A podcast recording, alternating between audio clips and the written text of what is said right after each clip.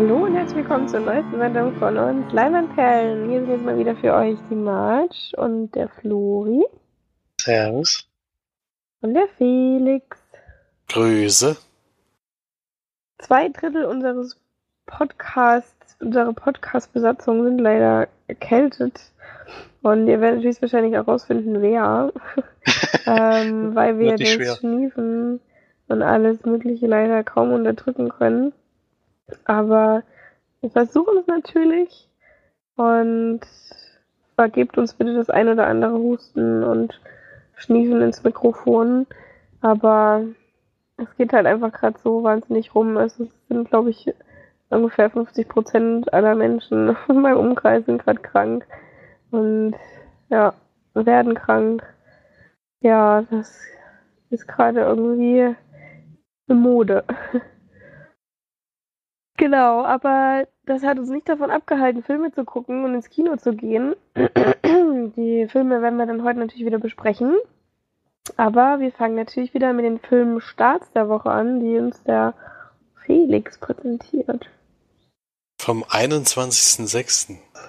in dem Fall. Da beginnt es gleich mit einer Fortsetzung nach langer Zeit, nämlich Oceans 8. Wirklich eine Fortsetzung? Eine weiblich besetzte Spin-off der Oceans-Trilogie steht da über eine Gruppe von Meisterdieben, die einen spektakulären Raubzug in New York durchziehen. Klingt für mich schon so, dass es eine Art Fortsetzung ist, nur dass es eben mit anderen, also mit Damen in dem Fall ist. Mit Sandra Bullock, Kate Blanchett und Anne Hathaway zum Beispiel. Also gut besetzt ist auf jeden Fall. Bin mal gespannt, weil der hatte jetzt die, der Kinocast in der Sneak letzte Woche, was die dazu sagen werden. Ähm, die Kritiken sind ja eher durchschnittlich bis jetzt. Bin mal gespannt, was die dazu sagen werden. Ob das was ist. Die Oceans-Reihe war ja irgendwie trotzdem immer ganz interessant.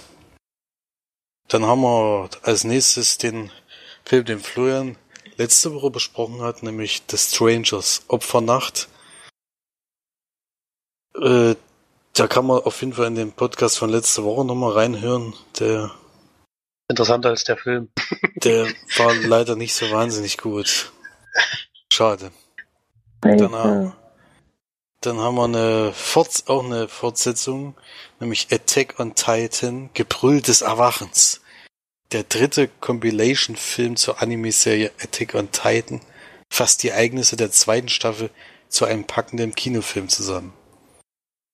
Ist ja so ein sehr, sehr beliebter Anime, wo ich auch überhaupt keine Ahnung habe, worum es überhaupt äh, geht. Gibt es auch schon mehrere Videospiele dazu.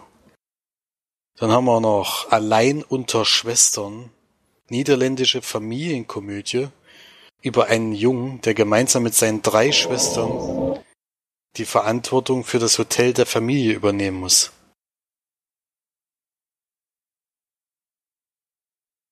Dann haben wir als nächstes Halleluja. Iren sind menschlich. Culture, Culture Clash Komödie um eine irische Kleinstadt, die ins Chaos stürzt, als ein Halal-Fleischerei eröffnet, die nach islamischer Tradition arbeitet. Hä? Von Conor McDomotore falls das irgendwas McDomotor oder Demotor oder keine Ahnung.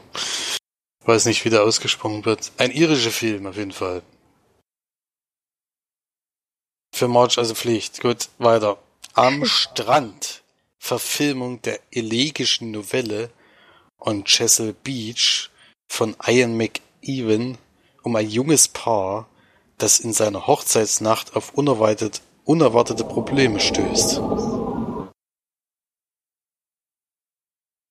Mit der Dame, die Saros Ronan heißt, oder weiß ich nicht, die ausgesprochen wird, irgendwie so ganz komisch. So, dann haben wir noch nicht ohne Eltern. In der französischen Komödie erhält der Monsieur Claude-Darsteller Christian Clavier Besuch von einem Mann, der behauptet, sein Sohn zu sein. Zu französischen Filmen sage ich erstmal nichts mehr.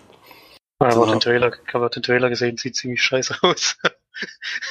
Sehr unbegreiflich, wenn ich das schon das Plakat schon sehe, ist schon weil nicht ja, nicht ohne Eltern. Oh Mann. Gut. Das dazu, dann haben wir noch was mit Pferdchen, was für March. Yay! The Rider heißt ja auch gleich mal direkt. Pferdchen. Und es geht um Rodeo-Reiter Brady Chandrau.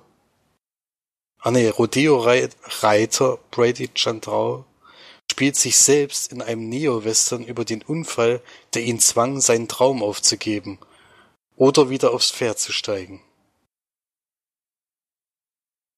Naja, Pferdefilme waren jetzt eigentlich nie so große Erleuchtung. Wir haben ein paar Filmpreise abgeräumt. Aber kann man, man mal, also das mit dem Gefährden-Dingsbums war auch nicht schlecht. Wo ich da auch wieder, naja, ist egal. Es regen sich hier immer Leute über alles auf, aber. Als letztes haben wir dann noch Nach Schnaer Schmena, ein Film aus Russland, auf Deutsch Nachtschicht. Russische Komödie um einen Vater, der um seine Familie zu ernähren als Stripper arbeitet. Ah ja. Das waren dann die Filmstarts vom 21.06. äh, und ich gehe weiter an die Filmcharts. Sollte man vielleicht teuer die Filme noch gucken, die jetzt laufen. Aber jetzt nichts Einladendes dabei irgendwie. Nee, Da hat sich nicht so viel, hat sich nicht so viel getan. Wir haben eine neue Nummer 1. Alle anderen Plätze sind genau eingefallen. Platz 5 ist Wahrheit oder Pflicht. Platz 4 immer noch Avengers. Infinity War. Platz 3 Deadpool 2. Platz 2 auch schon wieder gefallen von der 1 Solo. Star Wars Story. Die neue Nummer 1 hat der Phoenix auch mit kräftig dazu beigetragen ist. Jurassic World. Das gefallene Königreich. kräftig dazu beigetragen, würde ich das jetzt nicht. Ich mehr als bin ja eine, trotzdem nur einer. mehr als eine Karte kannst du ja nicht kaufen. Also. das ist alles, Alles das gegeben. schon. Also kennen tue ich das schon, aber nee. Die eine, eine war schon genug. So, dann kommen wir mal zu den gesehenen Filmen, beziehungsweise zur Sneak. Und da ja Florian und ich in dieselbe Sneak gehen, wie wir ja schon äh, erzählt haben, weil ich ja jetzt meine Sneak zum Glück nur noch 10 Minuten von mir entfernt habe. die äh, Cineplex Sneak, die auch Florian quasi hat. ja, ist schon, Nur ein bisschen, nicht ist schon ein bisschen überraschend. dass in Suhl und in Naumburg kommen wirklich jedes Mal die gleichen Filme. genau. Gilt, das gilt jetzt nicht für jedes Cineplex, aber für die beiden auf jeden Fall. Das haben wir schon rausbekommen. Mhm. Genau. Und da hatten wir diese Woche natürlich auch wieder den gleichen Film. Und zwar einen deutschen Film. Das war, glaube ich, sogar eine ZDF-Produktion, sowas, ne? Ja, mehreres. Äh, Arte war auf jeden Fall auch dabei. Mhm. Und zwar Lomo, beziehungsweise The Language of Many Others. Ähm, ein Film von. Äh, gute Frage von wem. Auf jeden Fall geht es ein, eine Stunde 40. Julia, Julia Langhof. Das, Genau. Genau, du kannst ja mal erzählen, was. Ach, ich soll die Geschichte jetzt zusammen. Ich kann es auch zusammenfassen, wenn du willst. Mir ist es egal. Also Hauptdarsteller ist Jonas Dassler. Also der kommt mir extrem bekannt vor, aber ich habe schon geguckt. Der spielt übrigens Karl. Ich weiß auch nicht, warum die immer solche wahnsinnig deutschen Namen nehmen in deutschen Filmen. So auch in, bei Sense 8 heißt der Deutsche halt Wolfgang. welcher, welcher Mensch heißt denn heute noch Wolfgang in unserem Alter? Naja, egal. Ähm, Karl wird gespielt von Jonas Dassler. Und sein Gesicht kam, mir, kam dir das auch bekannt vor, aber die Filme. Ich fand es auf jeden Fall sehr, ich fand es auf jeden Fall sehr markant. Ja, markant kann man es nicht unbedingt vor. das stimmt. Sehr ausdrucksstarkes Gesicht auf jeden Fall. Mhm. Die anderen Schauspieler kennt man jetzt nicht so. Peter Jordan, den Vater gespielt von Karl. Marie-Lou Salem hat seine Mutter gespielt. Und Lucy Hollmann hat seine Schwester gespielt, die kam mir auch sehr bekannt vor. Die hat bei den wilden Hühnern gespielt, siehst du mal. Yay! Ich glaube, da habe ich, das habe ich gar nicht geguckt, die wilden Hühner. Habe ich nur gelesen. Aber egal. Auf jeden Fall spielt im Film mit. Und es geht darum, dass wir Karl kennenlernen als jungen Mann, der quasi sehr dörflich lebt, wahrscheinlich auch so ein bisschen gelangweilt ist von seinem alltäglichen Leben, der eine etwas schwierige Beziehung zu seinen Eltern hat, beziehungsweise zu seinem Vater. Der Vater spiegelt so ein bisschen das wider, was er nicht erreichen will oder was ihm nicht wichtig ist im Leben, beziehungsweise weiß er selber nicht so genau.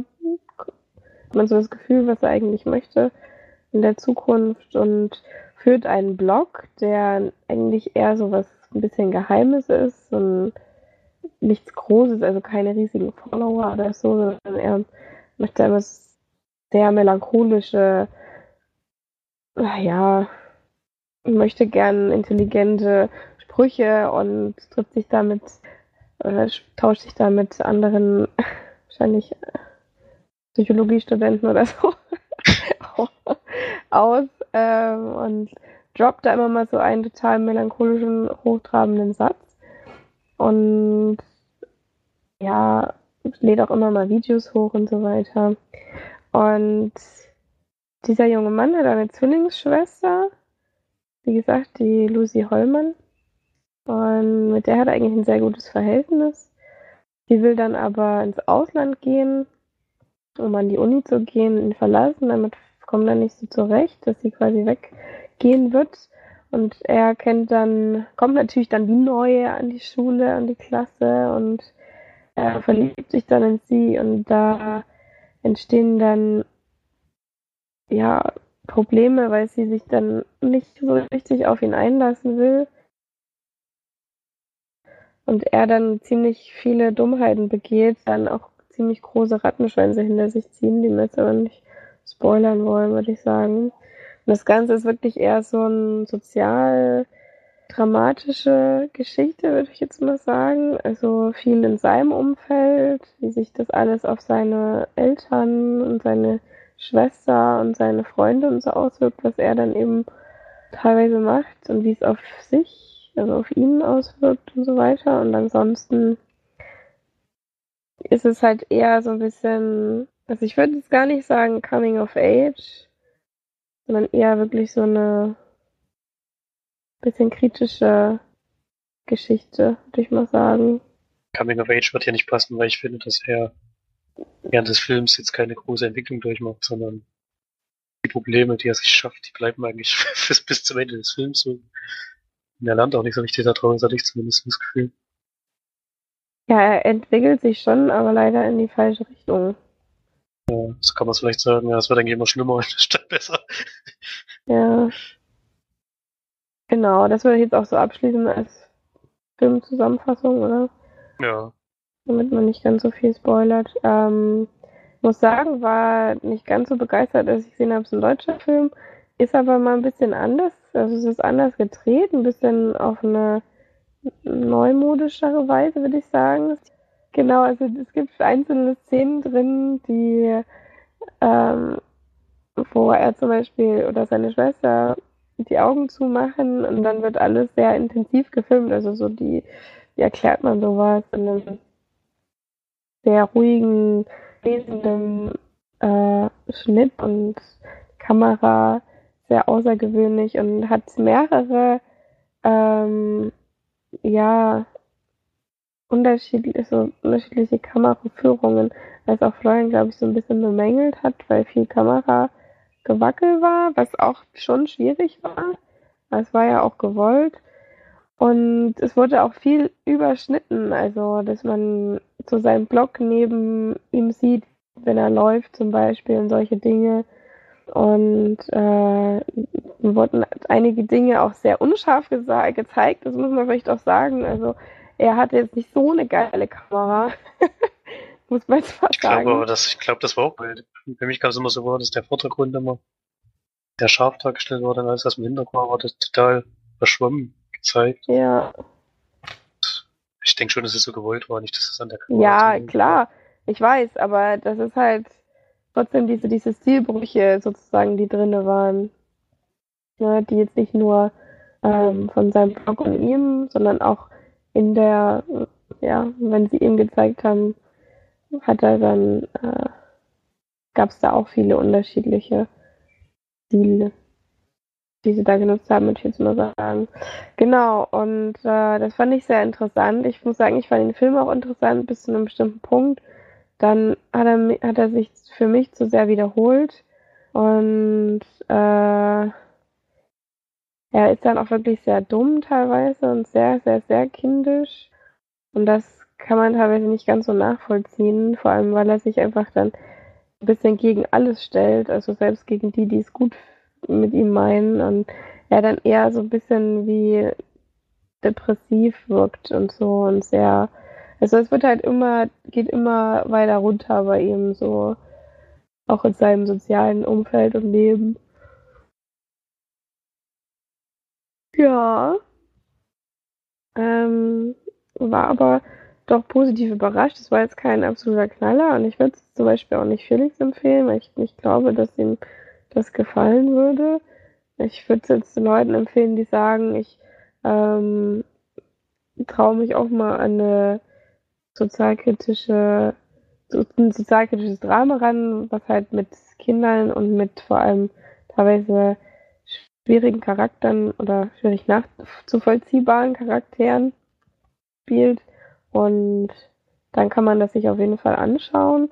Aber wenn man da eher so ein bisschen abgeneigt ist, dann ist das, glaube ich, auch nichts für die Allgemeinheit. Aber mal ein Film, ein deutscher Film, den man auf jeden Fall gucken kann und der sich mal ein bisschen was anderes traut, würde ich jetzt mal sagen. Es ist halt jetzt, obwohl es jetzt eine Art ZDF-Produktion ist, ist es halt jetzt nicht so wie ein Tatort oder so und auch nicht so schlecht gefilmt. Auch wenn sie wahrscheinlich kein großes Budget hatten, haben sie sich halt trotzdem was einfallen lassen und das fand ich sehr gut. Ja. Ja, von der Geschichte her würde ich mich da irgendwie anschließen. Fand ich auch interessant. Mir ging es auch so wie dir, die hat mich dann irgendwann im zweiten Drittel irgendwann verloren. Fand auch das Ende nicht besonders gut. Und die Machart des Films fand ich auch äh, interessant, aber ich fand es wirklich teilweise anstrengend zu gucken. Am Anfang war es sehr, sehr wackelig und dann immer dieses Unscharfe im Hintergrund und so. Ich finde es zwar ähm, mutig, sowas zu machen, aber für mich persönlich jetzt war es halt äh, nicht, nicht das Richtige. Deswegen muss ich da noch ein bisschen was abziehen, aber ich fand es auch mutig, so einen Film zu machen und würde mich auch freuen, wenn mehr Leute sich das trauen. Ist auch wirklich der erste Film, der Regisseurin, was ich schon interessant finde, dass es dann gleich so ein Projekt gemacht hat. Schon auch, äh, muss sich schon noch was bauen. Und hoffe auch, dass es damit ein bisschen Erfolg hat. Wird nicht sehr teuer gewesen sein, der Film. Hoffe ich zumindest viel an der Kasse, wird aber nicht einspielen, aber hoffe mal, dass sie dann die Kosten zumindest wieder reinholen können. Und ich gebe durch die Machart 5 von 10. Das hätte ich noch ein bisschen mehr gegeben, aber für mich zu gucken war es ein bisschen anstrengend. Also ich gebe auch nur 6 von 10. Ich würde jetzt nicht sagen, dass ich jetzt von der Machart abgeschreckt war oder so. Mir war, wie gesagt, einfach zu lang auch. Und fand aber auch. Geht aber nur 100 Minuten, also das ist nicht irgendwie extrem ja, lang. Aber es, ja, doch, es fühlt sich sehr lang an, weil ich denke, dass das eher ein Kurzfilmpotenzial ist. Dadurch, wie ich gesagt habe, manches wiederholt sich. Manches hat man in anderen Filmen auch einfach schon mehrfach gesehen, muss man jetzt nicht unbedingt nochmal haben. Und ja. Deswegen gebe ich da 6 von 10 Perlen für Lomo, The Language of the Others. Genau. So, wir waren aber im Kino. Und zwar, Florian war zweimal im Kino. Deswegen wird er jetzt relativ lange erzählen, aber dafür habt ihr dann am Ende des Podcasts ein bisschen Ruhe von ihm. aber ich bin ich bin echt interessiert, was er geguckt hat. Also ich nehme mal an Deadpool. Und beim zweiten weiß ich nicht. Oder hast du auch Deadpool schon besprochen? Nee. Nee, Deadpool ist einer von den zwei, das ist schon mal richtig. Sehr gut. Aber als erstes habe ich gesehen Tully. Ein Film von Jason Whiteman. Der Was? ja. Was? Da bist du ins Kino gegangen? ja, ich habe ein Double gemacht an dem Tag. Alleine? Ja. Warum gehst du denn in den Film?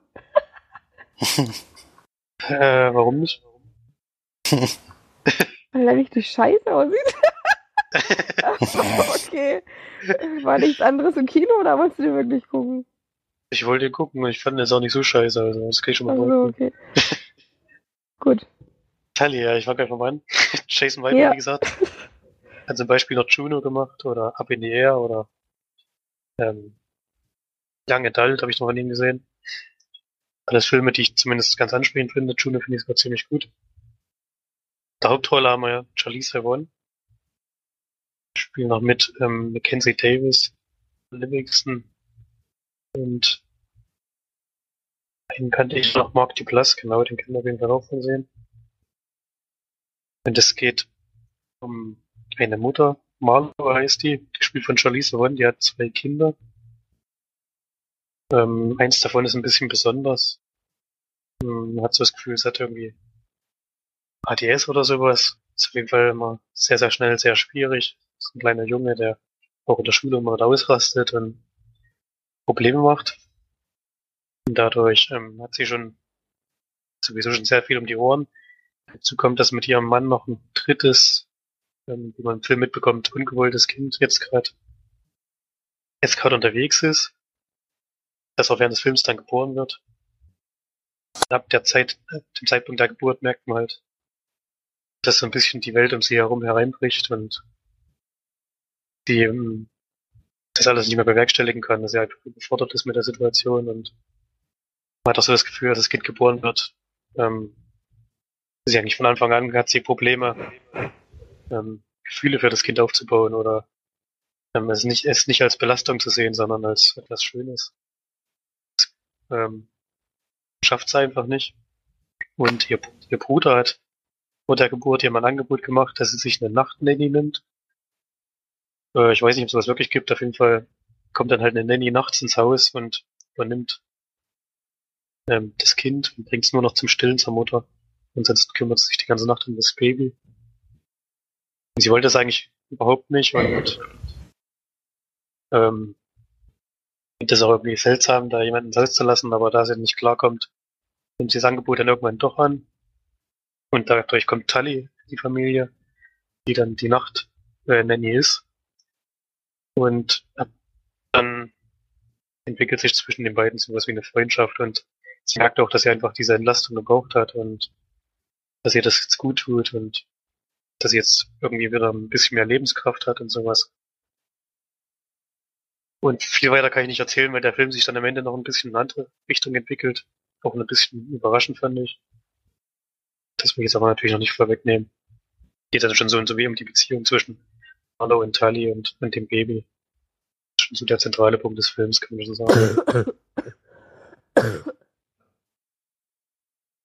Hier steht überall, ähm, es ist eine Tragkomödie. Ich finde, er ist eher ein Drama. Ich konnte bei dem Film nicht so sehr viel lachen. Fand ich aber nicht schlimm. Denn ich mag ja auch Dramen ganz gerne und finde, Charlize Theron spielt das ganz gut, wie sie eben ein bisschen unter dieser Aufgabe, die sie hat, äh, zusammenbricht und teilweise wirklich nicht mehr weiß, wie sie damit klarkommen soll und ja, große Probleme hat, ihr Leben zu meistern. Sich das alles ein bisschen aufhält, dass die neue Person dazukommt. Aber das auch wieder neue Probleme aufmacht und ja, sie schon große Schwierigkeiten hat, ähm, diese Familie irgendwie am Laufen zu halten oder den ganzen Laden zusammenzuhalten. Ähm, fand ich schon gut dargestellt von ihr. Ähm, sonst ist der Film, hat mir ein bisschen mehr erhofft noch, als das, was nach am Ende ist. War ein überraschender Twist noch drin, den ich so nicht gesehen habe, nicht kommen sehen habe, aber der konnte dann die Stunde davor oder so, die sich ein bisschen hinzieht, konnte er dann nicht ganz retten. Und ja, im Kino muss man jetzt auf jeden Fall nicht schauen. Zu Hause würde ich ihn schon mal empfehlen. Kann man sich kann man ruhig auch machen und gib 6,5 von 10 Leinwandperlen für Tully. Kann man sich schon mal anschauen, aber an Juno zum Beispiel kommt da bei weitem nicht ran. So, darf ich jetzt mal ganz kurz meine Reaktion erklären, die ich ähm, am Anfang einer Filmbesprechung hatte? Du hast bestimmt einen Film verwechselt.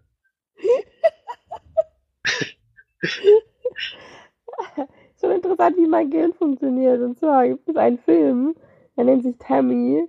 In diesem Film spielt Melissa McCarthy mit. Und jetzt dachte ich, du bist in den neuen Film mit Melissa McCarthy den Live of the Party oder wie dieser Scheiß heißt. Und ich Nee, hab so läuft- gedacht, Das liegt noch gar nicht. hab ich so gedacht, was ist mit Florian los? Warum kriegt der Scheiß Vanessa McCarthy? Nee, habe ich nicht gemacht. Oh, ich bin echt völlig fertig. Oh Mann. ja, nee, tut mir leid, das war äh, auf jeden Fall nicht die Reaktion, die auf diesen Film hätte kommen sollen. Ja, der nix. Haben alle schon mal einen Film gewechselt. Ja. Deswegen war ich so erschüttert, dass du jetzt so solche Filme auf einmal guckst. Aber machst du ja gar nicht. Den Lisa McCarthy-Film habe ich wirklich schon lange nicht mehr freiwillig gesehen. Einmal in der Sneak. Deswegen hätte ich schon gedacht, wieso gehst du in den Film und bezahlst dafür auch noch Geld? Ja, aber Kinotag, also war auch nicht sehr teuer. Deswegen können wir das schon mal machen. Nee, ich meine, Ich weiß schon, was du gemeint hast, ja, ja. ja.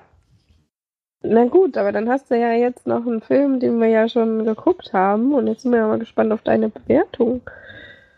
Ja, ich mache jetzt, ich mache jetzt wirklich auch noch die Bewertung, denn ihr habt ja den Film zusammengefasst. Deadpool 2. Ich, ich fand nicht ganz so gut wie den ersten Teil. Im ersten Teil hat man natürlich noch so ein bisschen den Überraschungseffekt. Dass man da was sieht, was man bis dahin noch so noch nicht so richtig gesehen hat. Ich finde aber auch, dass der Film halt, so wie viele Superheldenfilme inzwischen, einfach zu viele Charaktere hat. Ähm, Ich habe mich auch nicht mit allen Charakteren anfreunden.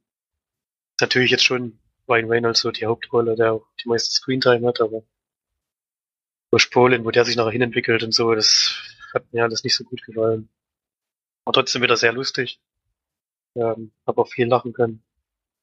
Brad Pitt habe ich übrigens erkannt, aber ich wusste auch nicht, wem ich gucken musste. Der Vanisher. Aber Aber Dings habe ich nicht gesehen. Mit Damon. Damon. Matt Damon habe ich nicht gefunden. Ne. Weiß auch nicht, wer der war. aber ist egal. Auf jeden Fall war es witzig und hat auch wieder sehr viel Spaß gemacht. Überraschungseffekt halt ein bisschen weg, aber das ist ja dann auch normal bei so einem zweiten Teil. Gibt's siebeneinhalb von zehn Leinwandperlen. Deadpool 2. Mhm. Na gut, dann ähm, hattest du ja noch einen Film so gesehen, Felix, ne?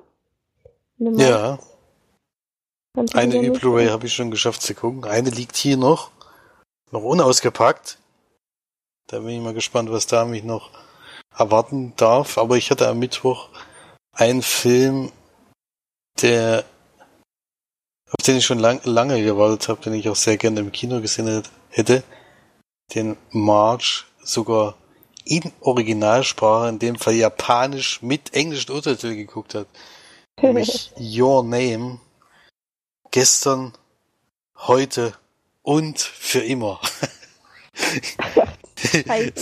So geil. Oh. Geiler Untertitel wieder, den man auch wieder unbedingt braucht.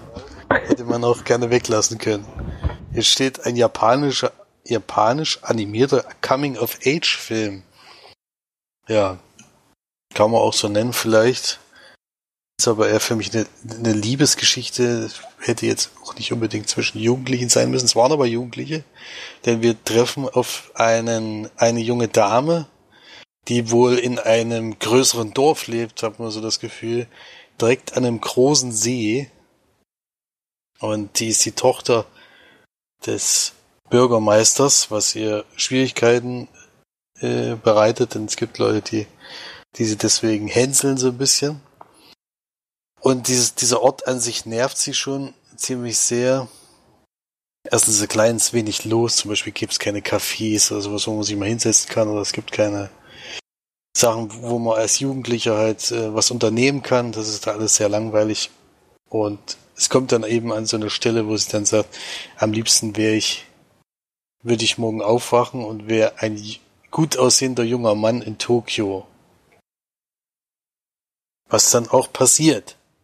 In dem Fall. Sie wacht dann am nächsten Tag auf und tatsächlich, sie ist ein junger Mann und sie ist vor allem in Tokio und kommt erstmal überhaupt nicht zurecht mit dem, was so ist. Und nach einer bestimmten Zeit merken, merkt sie aber dann, dass sie mit jemandem über Nacht immer den Körper tauscht. Und der junge Mann, den sie in der äh, an manchen Tagen eben, an manchen Tagen ist sie ja ein junger Mann und die er springt sozusagen in ihren Körper in der Zeit. Und das führt natürlich zu großen Schwierigkeiten in beider Leben, weil die da erstmal überhaupt nicht zurechtkommen und eben ganz anders reagieren wie sonst. Auch bei Freunden führt das zu Komplikationen. Und dann, ehe die das auch mitbekommen, dauert es ein bisschen und dann äh, entwickelt sich da so eine Geschichte, die dann doch ganz anders verläuft, als ich gedacht hätte. Das ist nämlich noch lange nicht alles, was passiert. Das fand ich. Aber nicht spoilern jetzt. Das habe ich doch gar nicht gesagt. Okay. Hat sich halt so angehört, weil das war nämlich auch das, was mich so überrascht hat und was, glaube ich, jeden überrascht oder überraschen wird. Ja, nee, ich wollte jetzt nichts dazu sagen, weil ich habe es ja selber nicht gewusst. Und das war es eben noch nicht. Es passieren da noch einige Dinge. Und das fand ich sehr erfrischend. Ansonsten ist es ja animierter Film, da muss man sich halt immer so ein bisschen drauf einlassen. Da haben ja viele Vorurteile Deswegen. Wie so viele. Ruhig. Es gibt viele äh, Menschen, die da Vorurteile haben. Die sollte man bei dem Film wirklich mal ablegen. Es kommen zwar ein paar Szenen, wo ich auch sage, na gut, das ist typisch Anime, das ist jetzt nicht unbedingt sein müssen. Es wird auch mal gesungen zwischenzeitlich oder sowas.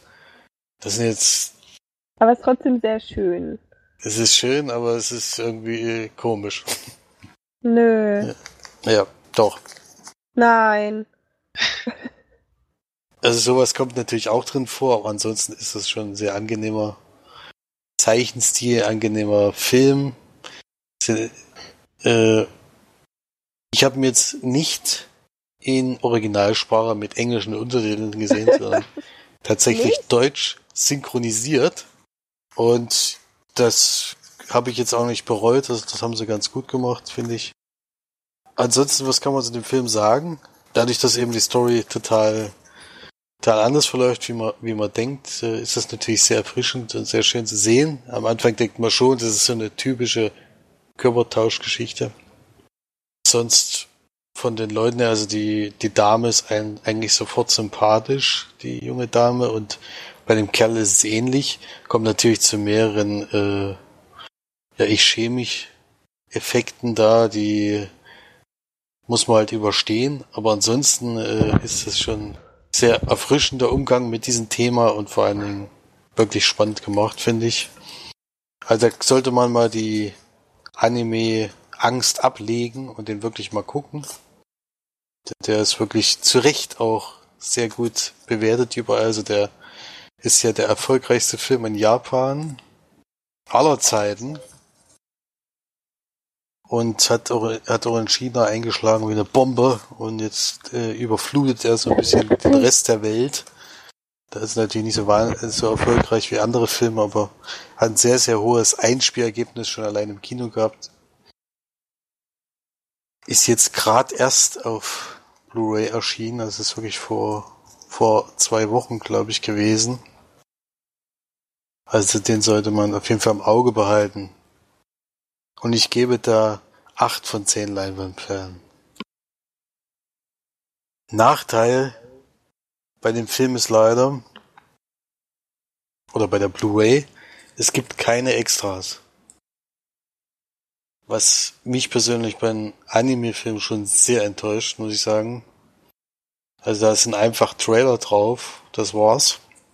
Also da bin ich vor allen Dingen von, von, also ist ja jetzt nicht von Hayao Miyazaki, sondern von eben anderen Leuten, aber egal welchen Anime-Film ich bis jetzt ausgeliehen hatte, da war immer sehr, sehr ausführliche und sehr, sehr schöne Extras dabei. Und hier ist gleich mal kein einziger. Das hat mich schon sehr negativ überrascht, man muss mal so sagen. Deswegen kann ich die Blu-ray nicht empfehlen. Den Film schon, die Blu-ray leider nicht. Kann man sich im Stream angucken. Da lohnt sich der Kauf leider nicht. Ja, ein sehr, sehr, sehr schöner Film, den ich mir auch gerne nochmal angucke, auch auf Deutsch. Mhm.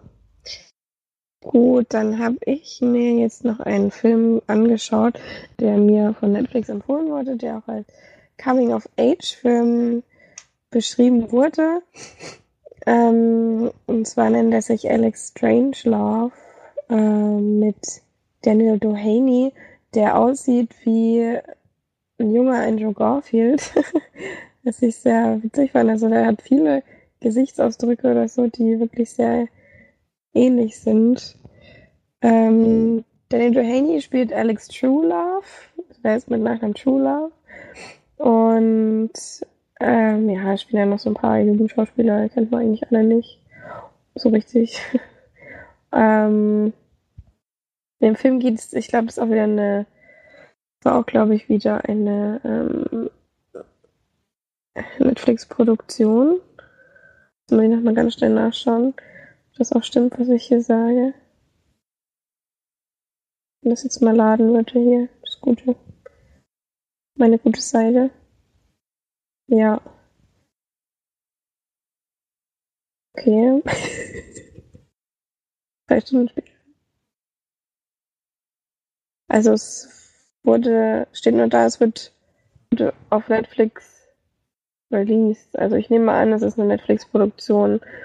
Mm. Directed wurde es von Craig Johnson. Der sagt mir jetzt nichts. Mal gucken, was der noch so gemacht hat. Nee, der kenne ich jetzt gar nichts von dem, was er da jetzt noch so gemacht hat. Ähm, genau, ist ein Film, der geht 99 Minuten und hat, wie gesagt, eher so diese Coming-of-Age-Geschichte im Vordergrund. Das weiß ich ja eigentlich sehr, sehr gerne, wenn ich mir anschaue. Ähm, und zwar geht es darum, dass wir Alex kennenlernen als ja, ein Highschool-Schulgänger, der ähm, da kommt auch wieder eine neue äh, junge Dame in die Klasse und er fängt dann an, sich so mit ihr anzufreunden. Die machen ganz viele nerdige, fetzige Dinge miteinander und stylen sich immer total krass auf zu jeder Party und gehen dann da, also mit irgendwelchen Kostümen oder keine Ahnung, als irgendwelche anderen Leute ziehen sie sich dann halt immer an und machen da die Party klar und sind da total gut drauf. Und irgendwann verlieben sie sich dann ineinander. Da kommt es dann auch dann tatsächlich zum zur Beziehung. Und dann ist es so, dass das Thema Sex dann große Rolle spielt und Alex davor sehr viel Angst hat und sich zu viele Gedanken macht und ein sehr, sehr großer Kopfmensch ist und über alles immer ganz, ganz viel nachdenkt und alles analysieren muss und ähm, sich zu viele Gedanken macht über alles und ähm, ist deswegen, ich glaube, die hatten gemeint, acht Monate lang schon irgendwie nicht dazu kam. Und sie sich dann quasi ein Datum setzen und sagen, ich, wir haben jetzt Geschlechtsverkehr in einem Hotel und das machen wir auf jeden Fall. Und dann ist, haben wir es halt hinter uns und dann brauchen wir uns dann keinen Stress mehr machen. Dann ist es allerdings so, dass sie erst auf eine Party gehen und auf dieser Party lernt er Elliot kennen, ähm, einen sich bekennenden Homosexuellen. Und er freundet sich dann mit ihm an und unternimmt immer ein paar Sachen und fällt ihm fällt dann auf, dass er sich auch so ein bisschen zu ihm hingezogen fühlt, aber will das natürlich nicht, weil er nicht schwul sein möchte. Ähm, und äh, blockt das eigentlich dann total ab und sagt, nee, ich habe meine Freundin und ich liebe die und ich will mit ihr Geschlechtsverkehr haben und dann kommt aber auch, kommen ihm dann wieder Gedanken, wie ist das denn, vielleicht habe ich da ja doch so einen so Drang, wenn ich mit ihr noch nicht geschlafen habe, vielleicht ist das ja auch ein Zeichen, dass ich das gar nicht will, bla bla bla. Und so hin und her und hoch und runter geht dann der Film, bis er sich dann am Ende entscheidet. Ähm, ja, das war's eigentlich. Was denn? Klingt echt nur scheiße. ja, also nur scheiße war er nicht, aber er war schon ziemlich scheiße, muss man sagen. aber ähm, ich, ich habe auch irgendwie schon erst nach ein paar Minuten gemerkt, dass das nicht mein Film wird, aber dann habe ich ihn halt einmal angemacht und haben noch zu Ende geguckt und es war einfach mega uninteressant. Also ganz ehrlich, es war so, ich weiß nicht, ob ich den Film spoilern, also ich mach kein, ist doch scheiße, ist ja wirklich ein Scheißfilm, ist egal. Ähm, ich spoilere den Film, Achtung, ähm, er, ihm wird dann eben bewusst, dass er schwul ist. Und am Ende ist dann so ein großer Tanz und er offenbart das dann vorher seiner Freundin und die ist dann natürlich erstmal traurig, aber dann ist natürlich total cool damit und bringt dann den Elliot mit auf die Party. Und dann ähm, traut er sich aber immer noch nicht so ganz, sich dazu zu bekennen. Geht dann aufs Klo und der so, oh, ich kann das nicht. Und dann kommt Elliot und sagt, es ist auf so eine Kinderkacke, kann ich mich nicht einlassen und geht dann raus. Und dann rennt er ihm natürlich hinterher und küsst ihn dann auf der großen Tanzfläche, knutschen so rum. Und vor allem das, was ich so am lächerlichsten finde, ne, das ist eine Highschool in Amerika. Und da ist ein riesen Prom-Zeug, ne? Und tanzen und sind alle toll. Und äh, es gibt zwar auch Homosexuelle, die äh, sich da so ein bisschen bekennen in der Highschool, aber die wurden vorher auch immer ein bisschen dumm gemacht. Und dann er so quasi der, der Klassen, also der ist halt so der Klassensprecher und keine Ahnung, eigentlich voll, voll wichtig und so weiter. Und fängt dann da an, auf der Tanzfläche rumzuknutschen und alle stehen rum und so, yay, yeah! und, und klatschen dann so. Und ich denke mir so, was ist da los? Das wirklich kein 16-Jähriger auf diese Situation reagieren in ihrem Leben. Und auch so die Freundin guckt dann so lächelnd und stolz und ist dann so, ach ja, ich wollte zwar mit dir vögeln und liebe dich über alles, aber jetzt bist du ja schwul, deswegen geht das schon. Keine Ahnung, es war einfach total, es ist so, so das, das fasst eigentlich den Film zusammen. Es war mega unglaubwürdig und auch total komisch erzählt und wir haben dann versucht, das so ein bisschen jugendlich zu erzählen und haben es überhaupt nicht hingekriegt oder ich bin einfach zu alt dafür, keine Ahnung, kann auch sein. Also für mich war das wirklich gar kein Film und ich würde auch jedem raten, der denkt, Coming-of-Age-Filme sind gut. Es gibt halt auch leider, leider sehr, sehr viele, die sehr schlecht sind und der zählt leider dazu. Und danke Netflix, dass du mir wieder mal einen Film vorgeschlagen hast, der einfach überhaupt nicht zu mir passt. Das war nur, weil ich eine Frau bin. Ähm, ist echt Netflix so, so, so ein Macho irgendwie. Das ist schon, da steht dann immer da 98 Prozent äh, Wahrscheinlichkeit, dass er dir gefällt oder so. Naja. Er steht aber bei mir auch bei 80 Prozent der Filme steht mindestens über 95 Prozent. ich weiß gar nicht, wie das da gehen soll, wenn du dann sind ja. alle Filme gut. So. Also eigentlich, eigentlich finde ich alle Filme gut gefühlt ja. und alle Serien. Ja, und das war nix leider und gibt da zwei von zehn Leinwandperlen, also Hashtag nein, danke. okay. ja. ja. So, dann darfst du nochmal, Felix. Oder bist du gar nicht nochmal? Ich bin nicht nochmal. Du darfst jetzt, du darfst jetzt gleich mit der Serie anfangen. Dann mache ich nochmal ganz kurz ähm, das Staffel oder das, das komplette Ende von Sense 8, zweieinhalb Stunden äh, Episode, die jetzt quasi das Thema abschließt. Sense 8 ähm, hatte ich damals ja schon besprochen. Ähm, besonders die erste Staffel hatte mir sehr, sehr gut gefallen, weil ich es sehr neu und sehr anders fand. Also sieben, nee, eins, zwei, drei, vier, acht Leute. Deswegen heißt, deswegen heißt es vielleicht auch ja, Sense8. Oh Gott, ey. Ah! ah! Ja, nee, Quatsch, weil es der, ja, weil es der achte Sinn ist, Mann. Egal. Ja, nee, es sind auf jeden Fall acht Leute, das stimmt schon. Und die quasi miteinander äh, verbunden sind, aber in ganz unterschiedlichen, ähm, unterschiedlich auf der, auf der Welt überall, so also in Afrika, Deutschland, Amerika, Island, ähm, Indien und Mexiko, glaube ich noch. Ähm, China oder Japan und nochmal Amerika, zweimal Amerika. Ja, ähm, die miteinander verbunden sind über eine ganz bestimmte, also wie so eine Art telepathische ähm, Fähigkeit, die quasi aufeinander zugreifen können und ähm, auch quasi den Körper so ein bisschen in den anderen versetzen können und so weiter, wenn es nötig ist. Und total ganz komisch zu, zu beschreiben. Ich hatte es auch schon mal erzählt in der ersten Staffel. Zweite Staffel fand ich ja nicht so gut. Ähm, und jetzt haben sie halt ähm, die ganze Sache beendet, weil es scheinbar nicht mehr so gut gelaufen ist oder so. Oder ich weiß nicht genau warum, weil es eigentlich ein relativ großer Cliffhanger war am Staffelende der zweiten Staffel.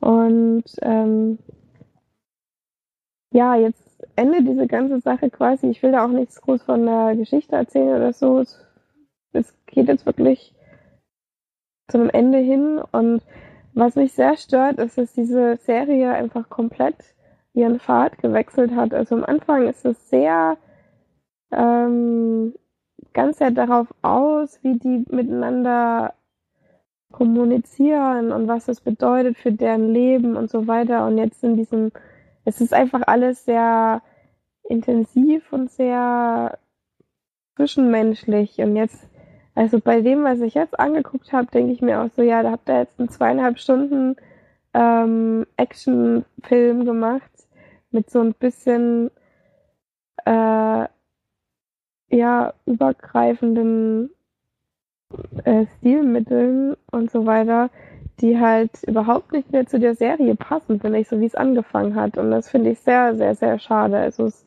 ist für mich ein enttäuschendes Ende. Es hat mich sehr abgeneigt. Also ich fand ja wirklich die erste Staffel gut, auch wenn es ein paar Szenen gibt, gibt es ja auch einen riesen Gangbang in der ersten und der zweiten Staffel, jetzt hier auch am Ende wieder. Das hatten, mussten sie unbedingt noch mit reindrücken, hat man das Gefühl gehabt, wir sollen mal alle nochmal miteinander kacheln. Also, ja, die Schauspieler finde ich sehr gut, obwohl Max Riemelt echt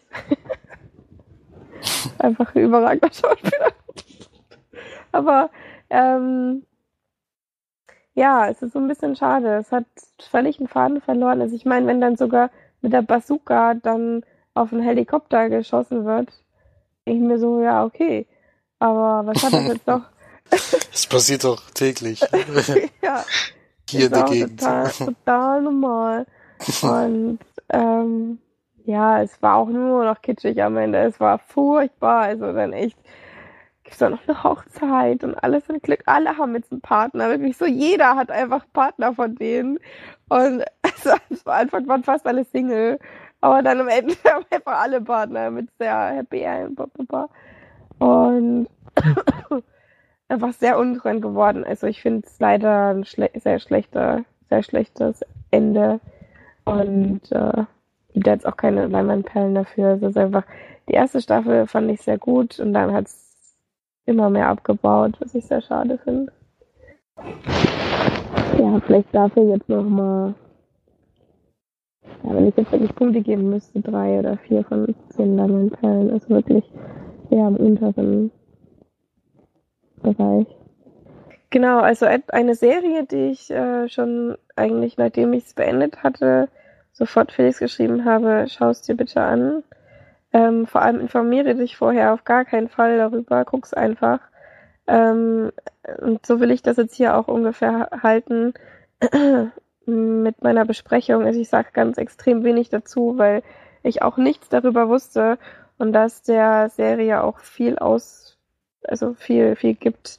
Ähm, The Staircase heißt sie. Auf Netflix gibt's das. Das ist eine Doku-Serie, so ähnlich wie wie, also was heißt so ähnlich, aber von der Machart und vom Thema vielleicht so ein bisschen wie Making a Murder. Also es geht halt eben darum, dass, ähm, das kann ich ja vielleicht sagen, es geht um einen Prozess und äh, man weiß nicht genau,